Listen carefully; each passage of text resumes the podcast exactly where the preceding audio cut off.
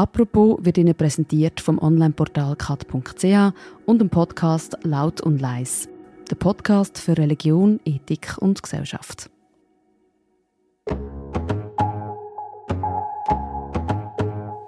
Heute bei Apropos Siosits Dilemma. So äh, kann ich Ihnen mitteilen, dass ich kandidieren werde.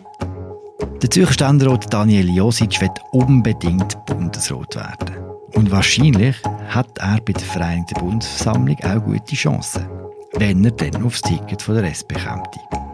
Und dort liegt das Problem. Denn der Daniel Josic hat sich ziemlich verkracht mit seiner Partei. Nicht zum ersten Mal.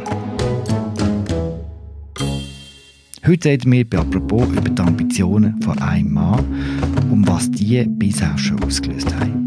Und zwar machen wir das mit Markus Häfliger. Er ist Bundeshausdacht vom Tagesanzeiger. Hallo Markus. Hoi Philipp. Markus, wir fangen die Geschichte im letzten Jahr an. Ich habe heute Vormittag die Nationalratspräsidentin sowie meine Kolleginnen und Kollegen im Bundesrat über meinen Rücktritt als Bundesrätin per Ende 2022 informiert. Ja, ähm, ein paar Leute erinnern sich vielleicht noch, am 2. November 2022 ist Bundesrätin Simonetta Sommaruga zurückgetreten, hat ihren Rücktritt erklärt. Sehr überraschend, muss man sagen. Der Entscheid kommt etwas abrupt, auch für mich, und er kommt früher als vorgesehen. Mein Entscheid erfolgt aus persönlichen Gründen.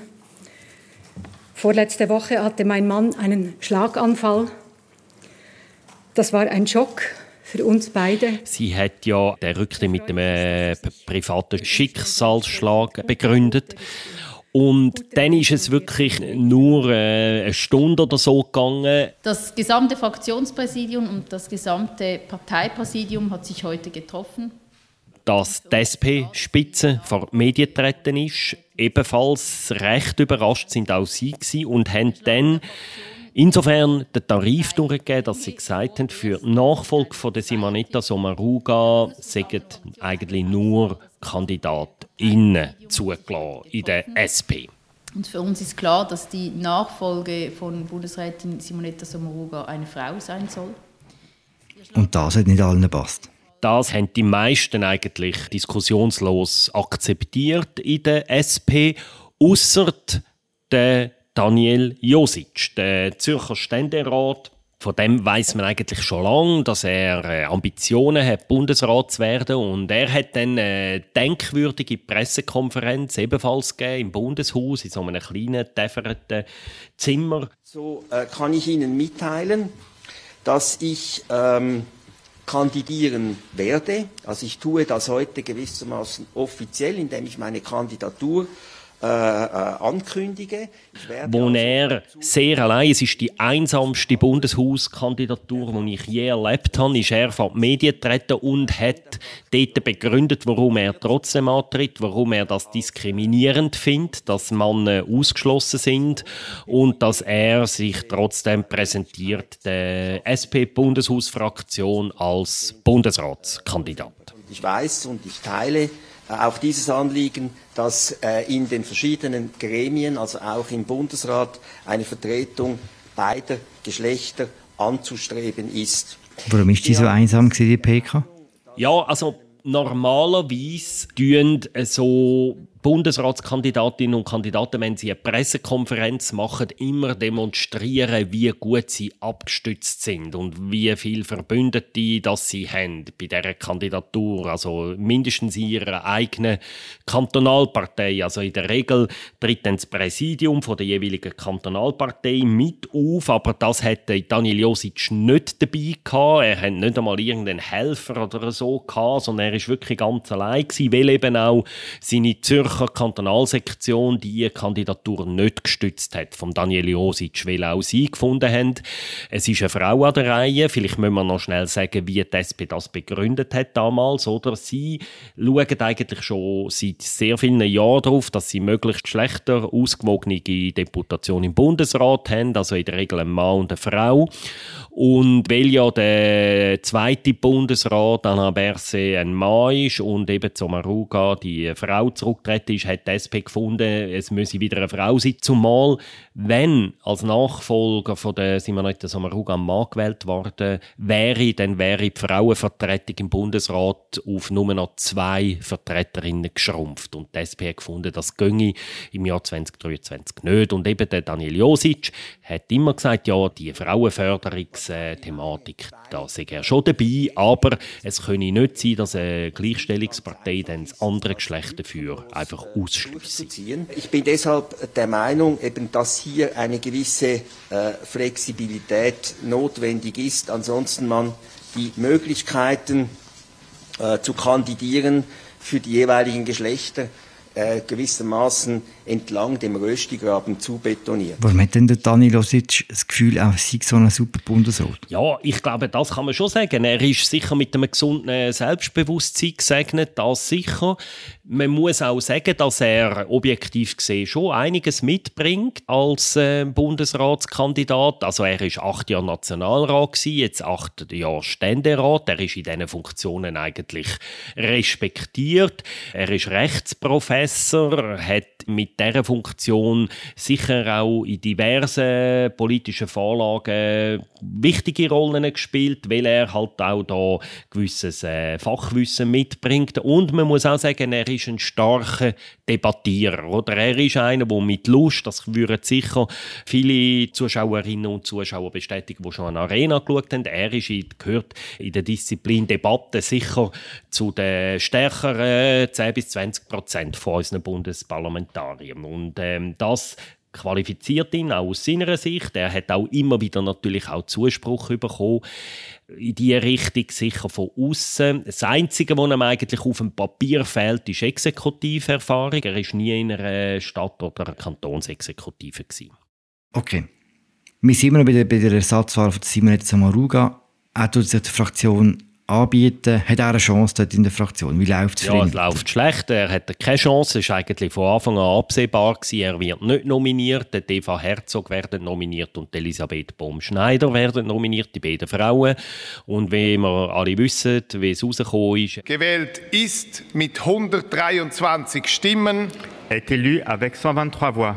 Elisabeth Baum-Schneider. Elisabeth Baumschneider wird zur Bundesrätin gewählt. Wahnsinn. Eine riesige Überraschung, kann man sagen. Riesen knapp.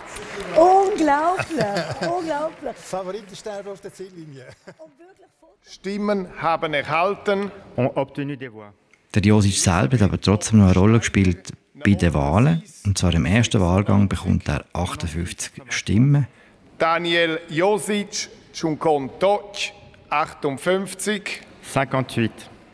Von wem bekommt die und was passiert denn? Die 58 Stimmen, das ist jetzt wirklich eine Geschichte, die bis heute jetzt weiter Folgen hat für ihn und in dieser ganzen Geschichte um den Josic. Er kommt im ersten Wahlgang 58 Stimmen über, obwohl er nicht so offiziell nominiert ist. Das ist relativ viel, muss man sagen. Er kommt die es ist ja keine Stimmabgabe, wir können es nicht mit letzter Sicherheit sagen, aber er kommt die fast ausschließlich aus dem bürgerlichen Lager über. Ganz sicher von der SVP, wahrscheinlich nahezu alle Stimmen von dieser Fraktion und dann wahrscheinlich auch noch vereinzelt die FDP und Mitte-Vertreter. Es ist von diesen bürgerlichen Parteien gibt es wirklich zwei Motive. Also einige von denen finden, der Josic wäre einfach schlicht ein guter Bundesrat und dann ist es auch einfach so eine Protestwahl, oder? Sie wollen protestieren gegen die SP, wo sich erfrecht, nur Frauen aufzustellen und Männer auszuschliessen und die 58 Stimmen kommt er im ersten Wahlgang über. Und und es passiert dann eben nichts. Der Josic bleibt still am Platz hocken, er, äh, Kameras gehen auf ihn und zeigen, äh, wenn er einfach dort sitzen bleibt und das Parlament schreitet zum zweiten Wahlgang. Und das ist nicht so gut angekommen? Ja, das ist vor allem in seiner Partei treibt man dem Moment bis heute sehr stark nach. Oder? Die Fraktion hätte erwartet, oder die große Mehrheit von der Fraktion, dass der Josic in dem Moment führen geht und sagt, liebe Bundesversammlung, meine Partei hat zwei offizielle Kandidatinnen nominiert. Ich bitte euch, eine von diesen beiden Kandidatinnen zu wählen. Und das ist in früheren Bundesratswahlen immer wieder vorgekommen, dass äh, so wilde Kandidaten, die Stimmen bekommen am Anfang, das machen. Der Josic macht es nicht. Und es gibt heute Leute, die sagen, das können wir nicht nachprüfen, aber wir haben das von verschiedenen Seiten aus der Partei gehört, dass es hier im Vorfeld viele Gespräche auch mit dem Josic gegeben habe und dass er genau gewusst habe, dass wenn er im ersten Wahlgang Stimmen bekomme, dann hätte er dass von ihm erwartet wird in der Partei, dass er dann führen geht und eben so eine Erklärung abgibt und sich in dem Sinn wie auch loyal zeigt gegenüber dem Entscheid von seiner Partei. Wir gehen wieder zurück nach der Werbung. Laut und leis ist der Podcast vom Onlineportal kat.ch. Er behandelt relevante und aktuelle Themen rund um Religion, Ethik und Gesellschaft. Ob im Gespräch mit einem spannenden Gast oder in einer gescheiten Debatte, Sandra Leis lädt Menschen ein, die sich mit der Welt auseinandersetzen, über den eigenen Tellerrand rausschauen und etwas zu sagen haben. Der Podcast Laut und Leis erscheint alle zwei Wochen am Freitag auf der Webseite kat.ch-podcast und überall dort, wo es Podcasts gibt. Markus, jetzt springen wir ein bisschen. J'ai informé ce matin euh, la présidence du Parlement euh, également mes collègues du Conseil fédéral euh, que j'avais prévu de quitter le Conseil fédéral à l'issue de la présente euh, législature, donc à la fin de, à la fin de, de cette année. Schon wieder tritt der SP-Bundesrat zurück. Jetzt ist es ein Mann. Was macht der Josic? Ja, jetzt tritt der zurück, kurz nach der Sommaruga. Es ist ein Mannensitz, der jetzt frei wird. Und weil der Frauensitz an die Romandie gegangen ist, ist es auch eine Art ein Deutschschweizer Mannensitz. Also jetzt wird ein Sitz frei, wo eigentlich auf den Daniel Josic als Kandidat maßgeschneidert ist. Man muss sagen, er hat das so nicht können. Er hat weder können voraussehen, dass Alain Berset so schnell zurücktritt. Er hat auch nicht können voraussehen, dass eine welsche Frau auf den Sommaruga-Sitz gewählt wird im letzten Dezember. Also es ist jetzt ein bisschen überraschend. Ich denke sogar, dass wenn Daniel Josic das alles so vorausgesehen hätte, wäre er vermutlich nicht antreten das letzte Jahr. Er hat es aber nicht. Aber wie gesagt, es ist jetzt nochmal ein Sitz frei und er würde immer noch gern Bundesrat werden. Das sagt er von sich auch. Und jetzt haben sich sofort wieder aller Augen auf ihn gerichtet. Neben zwei, drei anderen Kandidaten ist er so, gehört er so zu den zwei, drei meistgenannten Kandidaten für die Nachfolge vom Perse. Und er hat jetzt in verschiedenen Interviews über den Sommer hat er bekräftigt, dass er immer noch gerne Bundesrat werden Ich interessiere mich äh, für diesen Job, das ist klar. Aber es kommt natürlich auch immer auf Konstellation an. Äh, es kommt darauf an, äh, äh, die Kantonalpartei muss einen auch nominieren. Und, und äh, von dem her ist das ein Prozess, äh, wo wir jetzt angehen. Und jetzt ist halt wirklich ein das Problem oder die Frage, nach all dem, nach, das sind wirklich grosse Ärger um im letzten Dezember, nur acht Monate ist das her, verzeiht ihm seine Partei das hat er eine Chance, trotz diesen Verwerfungen, trotzdem nominiert zu werden von seiner Partei. Und wir müssen jetzt vielleicht einfach noch schnell auch über seine Chancen in der Bundesversammlung reden, oder? Die Chancen, wenn der Josic nominiert wird, also auf dem famosen Ticket wäre von seiner Partei, die Chancen, dass er dann gewählt würde vom Parlament, die sind ziemlich hoch. Weil der Josic gehört zum rechten Flügel von seiner Partei. Er gehört zu der sogenannten Reformplattform, wie sie sich selber nennt. Er ist dort sogar eigentlich das Hauptaushängeschild von der Reformplattform. Er, er ist in vielen Fragen mit der SP einig und so, aber in wichtigen Themen äh, weicht er auch immer mal wieder von der Parteilinie ab, und zwar meistens gegen rechts. Und das verschafft ihm natürlich Sympathie bei den Bürgerlichen, wo bekannterweise Mehrheit haben in der Bundesversammlung. Und darum hätte er sicher gute Chancen, wenn er aufs Ticket kommt. Aber die Frage ist jetzt halt, kommt er darauf? Nominieren sie ihn? Trotz dem Krach, was sie im letzten Dezember. Und gibt es da schon Tendenzen? Also wir beide, Philipp und ich, haben ja einen Artikel geschrieben und recherchiert über das Thema und wir haben mit äh, über einem halben Dutzend teilweise äh, wichtigen Leuten in dieser Fraktion geredet, querbeet ein bisschen, durch alle Flügel durch.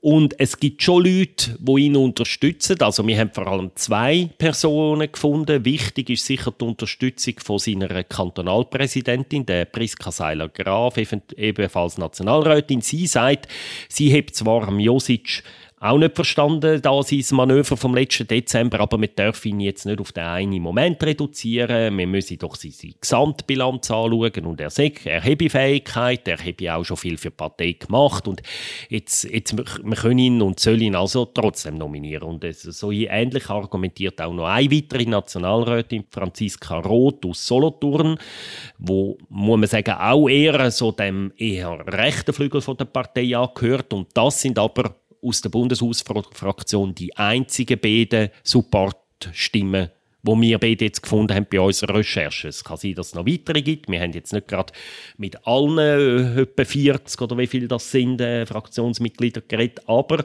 dann haben wir einfach mehrere andere am Telefon gehabt, die sagen, sie können sich nicht vorstellen, dass der Josic nominiert wird.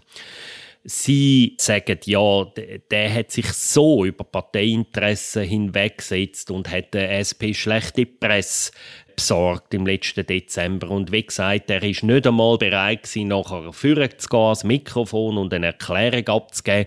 Und jetzt können wir den nicht einfach irgendwie acht Monate oder neun Monate oder zehn Monate später einfach über das hinweggehen und den nominieren. Und die, wir haben also vier, fünf Leute am Telefon gehabt, die einflussreiche, zum Teil Fraktionsmitglieder sind, die sagen, sie können sich nicht vorstellen, dass der Josic nominiert wird.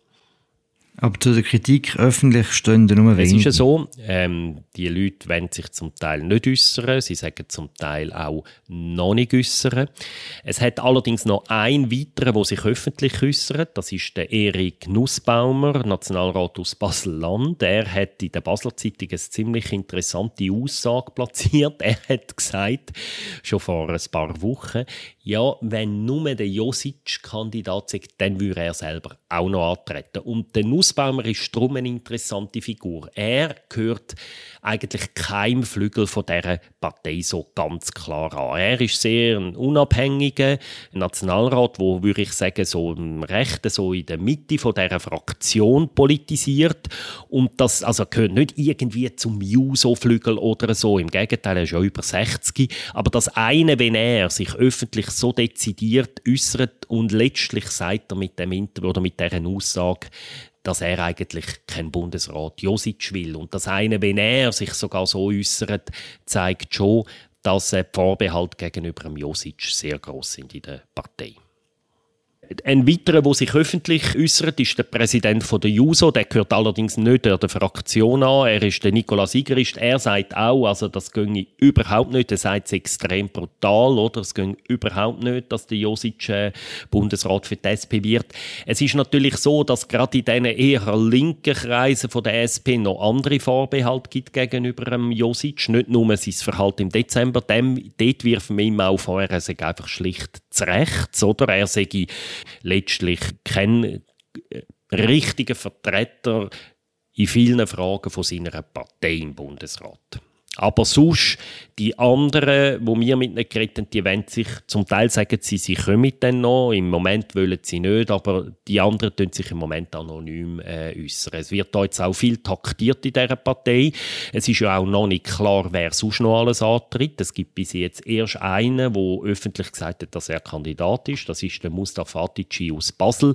Der Kandidat ist nahezu chancenlos. So die, die wirklich reale Chancen haben, neben dem Josic wie ein Beat Jans aus Basel oder einem Jon Pult aus Graubünden, die halten sich bis jetzt noch bedeckt, ob sie kandidieren oder nicht. Also aus meiner Sicht, äh, wie gesagt, es, in so Situationen passieren Fälle. Habe ich auch vielleicht Sachen gesagt, die ich jetzt nicht mehr würde sagen, aber man ist unter einem enormen Druck. Der Daniel Josic hat sich ja entschuldigt für das, was er gemacht hat oder für die Art und Weise, wie er es kommuniziert hat äh, bei der Sommaruga-Nachfolge. Kommt die Entschuldigung an in der Partei? Also er hat das ja in mehreren Interviews gemacht, diesen Sommer. Mindestens drei sind mir bekannt. Das ist eine eigentliche Mea-Culpa-Tour von Daniel Josic.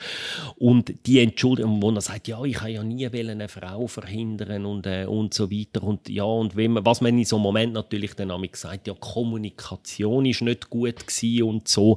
Aber die Entschuldigung, da sagen uns, haben uns mehrere Leute fast mit dem gleichen Wort gesagt, es ist einfach unglaubwürdig, äh, der habe genau gewusst, was er macht dort, er habe einfach unbedingt Bundesrat werden und hat sich gewisse Chancen ausgerechnet und jetzt da sagen, ja, sorry, ist nicht so gemeint gewesen, das ist einfach nicht wahnsinnig glaubwürdig. Nein, sie, es wird ihm nicht so abgenommen. Es gibt allerdings eben auch die Stimmen, wo man gesagt haben, Franziska Roth oder Priska Seiler-Graf, die sagen, hey, brechen wegen dem einen Moment nicht den Stab über ihm. Es gibt die Stimmen auch, aber so unser Eindruck ist, dass sie zumindest jetzt, und wie gesagt, es kann noch einiges passieren bis zu der Bundesratwahl, es geht noch fast vier Monate, Stand jetzt glaube ich nicht, dass die Entschuldigung bei einer Mehrheit von der Fraktion verfangen hat.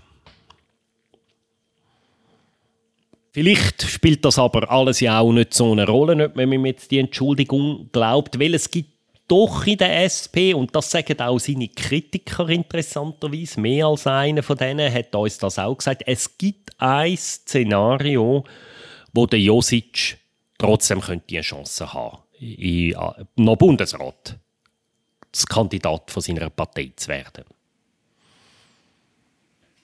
Und das sieht wie aus? Ja es gibt Leute, oder?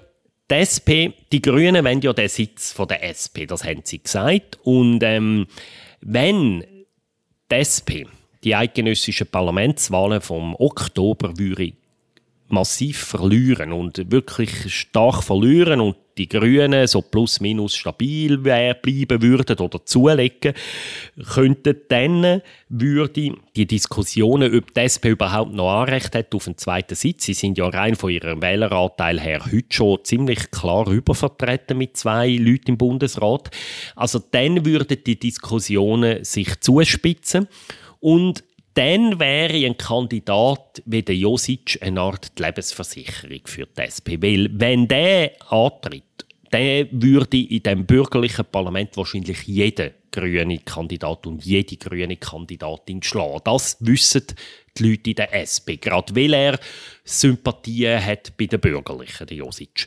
Und darum gibt es so Leute, die dann sehr sarkastisch uns gesagt haben, ja, der Josic muss jetzt einfach hoffen, dass die SP möglichst schlecht abschneidet in den Parlamentswahlen. Dann hat er vielleicht noch eine Chance, aufs Ticket zu kommen. Allerdings sind die Leute in der SP im Moment relativ entspannt, weil die Umfragen ihnen im Moment ein einigermaßen gutes äh, Wahlresultat voraussehen. Darum sagen sie dann gerade im zweiten Satz so, ja, aber das Szenario tritt sowieso nicht ein, weil wir werden ja nicht verlieren in der Wahlen. Und dann gibt es noch ein letztes kleines Szenario. Es, gibt, es ist natürlich auch nie ganz ausgeschlossen und es hat in der Geschichte ja viel gegeben, dass das Parlament äh, nicht die offiziellen Kandidaten gewählt hat. Und diese Angst, die, die ist schon auch noch ein bisschen rum, spürt man ein bisschen, dass die Leute Angst haben, oh shit, wenn wir den nicht nominieren und er wird dann wild gewählt, was machen wir denn? Aber man muss sagen, dass die letzte wilde Wahl ist lang her. Das war äh, Evelyn Wittmer-Schlumpf 2007. Also seit 16 Jahren hat das Parlament keine wilde Kandidaten mehr gewählt. Und in den letzten Jahren sind die Parteien immer sehr zurückhaltend mit dem. Und sie sagen eigentlich alle immer, wir wählen nur offizielle Kandidaten. Und weil sie immer Angst haben, dass zu Scheinen auch ein wilder Kandidat gewählt werden könnte. Also darum, auch das Szenario, die beiden letzten Szenarien, die am Josic könnten helfen, die sind im Moment eher bei der Wahrscheinlichkeit deutlich unter 50 Prozent, würde ich sagen. Danke, Markus. Danke dir, Philipp. Wir sind auf jeden Fall gespannt. Also, wir werden sicher noch ein paar Sachen hören von Daniel Josic bis zu der Bundesratswahl im Dezember. Der Text über das Josic-Dilemma in der SPD wir noch gerne verlinken. Danke, dass ihr zugelassen habt. Wir hören uns morgen wieder. Ciao zusammen.